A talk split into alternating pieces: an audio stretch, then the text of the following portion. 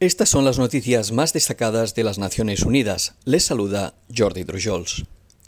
A partir de este martes el planeta ya cuenta con 8.000 millones de habitantes. El cálculo del Fondo de Población de la ONU destaca que las mejoras en salud pública fueron esenciales para alcanzar esta cifra, ya que lograron reducir la mortalidad y aumentaron la esperanza de vida a nivel global. Sin embargo, la agencia advierte que la humanidad necesita mirar más allá de este registro y cumplir con la responsabilidad de proteger a las personas y al planeta, empezando por las más vulnerables.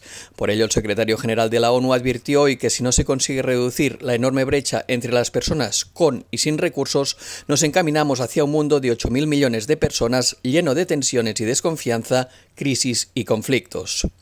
Aunque la población mundial seguirá aumentando hasta alcanzar los 10.400 millones de personas en la década de los 80 de este siglo, el ritmo general de crecimiento está disminuyendo. Dos terceras partes de la población mundial viven actualmente en un contexto de baja fertilidad en el que la fecundidad es inferior a los 2,1 nacimientos por mujer. Ante esta situación, el fondo destaca que la comunidad internacional deberá velar para que todos los países ofrezcan una buena calidad de vida a sus poblaciones y potencien a sus habitantes más marginados.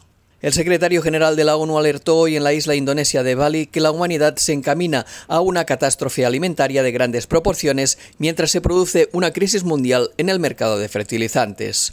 Durante una reunión del G20 dedicada a la crisis alimentaria y energética, Antonio Guterres señaló que sin una respuesta coordinada, la falta de recursos de este año puede convertirse en la escasez mundial de alimentos del año que viene.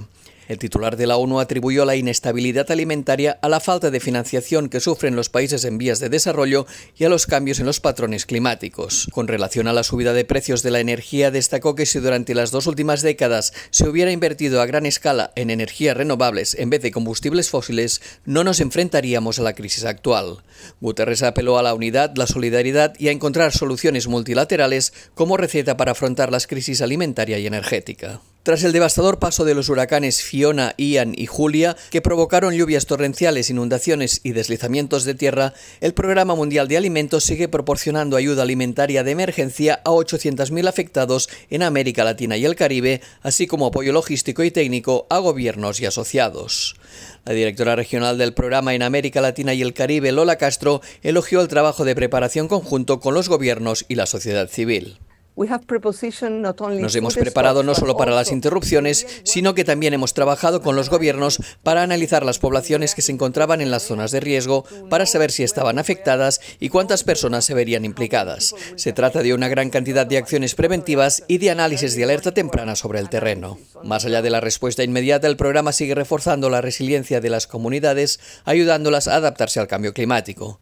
Durante el primer semestre, el programa asistió a más de 630.000 personas restaurando tierras y bosques, creando actividades más resistentes al clima y generando ingresos y acceso a seguros contra el cambio climático. Más de 10 millones de personas en América Latina y el Caribe se enfrentan en estos momentos a una situación de inseguridad alimentaria frente a los 8,7 millones de enero. El programa prevé ayudar a 9 millones de personas durante este año y precisa urgentemente 366 millones de dólares para cubrir sus costes operativos durante los próximos seis meses. La ONU y el gobierno de Haití lanzaron este martes un llamamiento conjunto de 145 millones de dólares en respuesta al brote de cólera que sufrió el país y para asistir a 1,4 millones de personas que viven en las zonas más afectadas.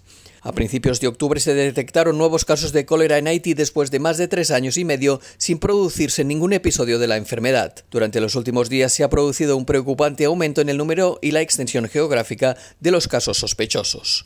El Ministerio de Salud Pública haitiano informó anoche de más de 8.700 casos sospechosos y 800 confirmados. Hasta el momento 161 personas han muerto a causa de la enfermedad. El brote de cólera afecta principalmente a las poblaciones más vulnerables. Y hasta aquí las noticias más destacadas de las Naciones Unidas.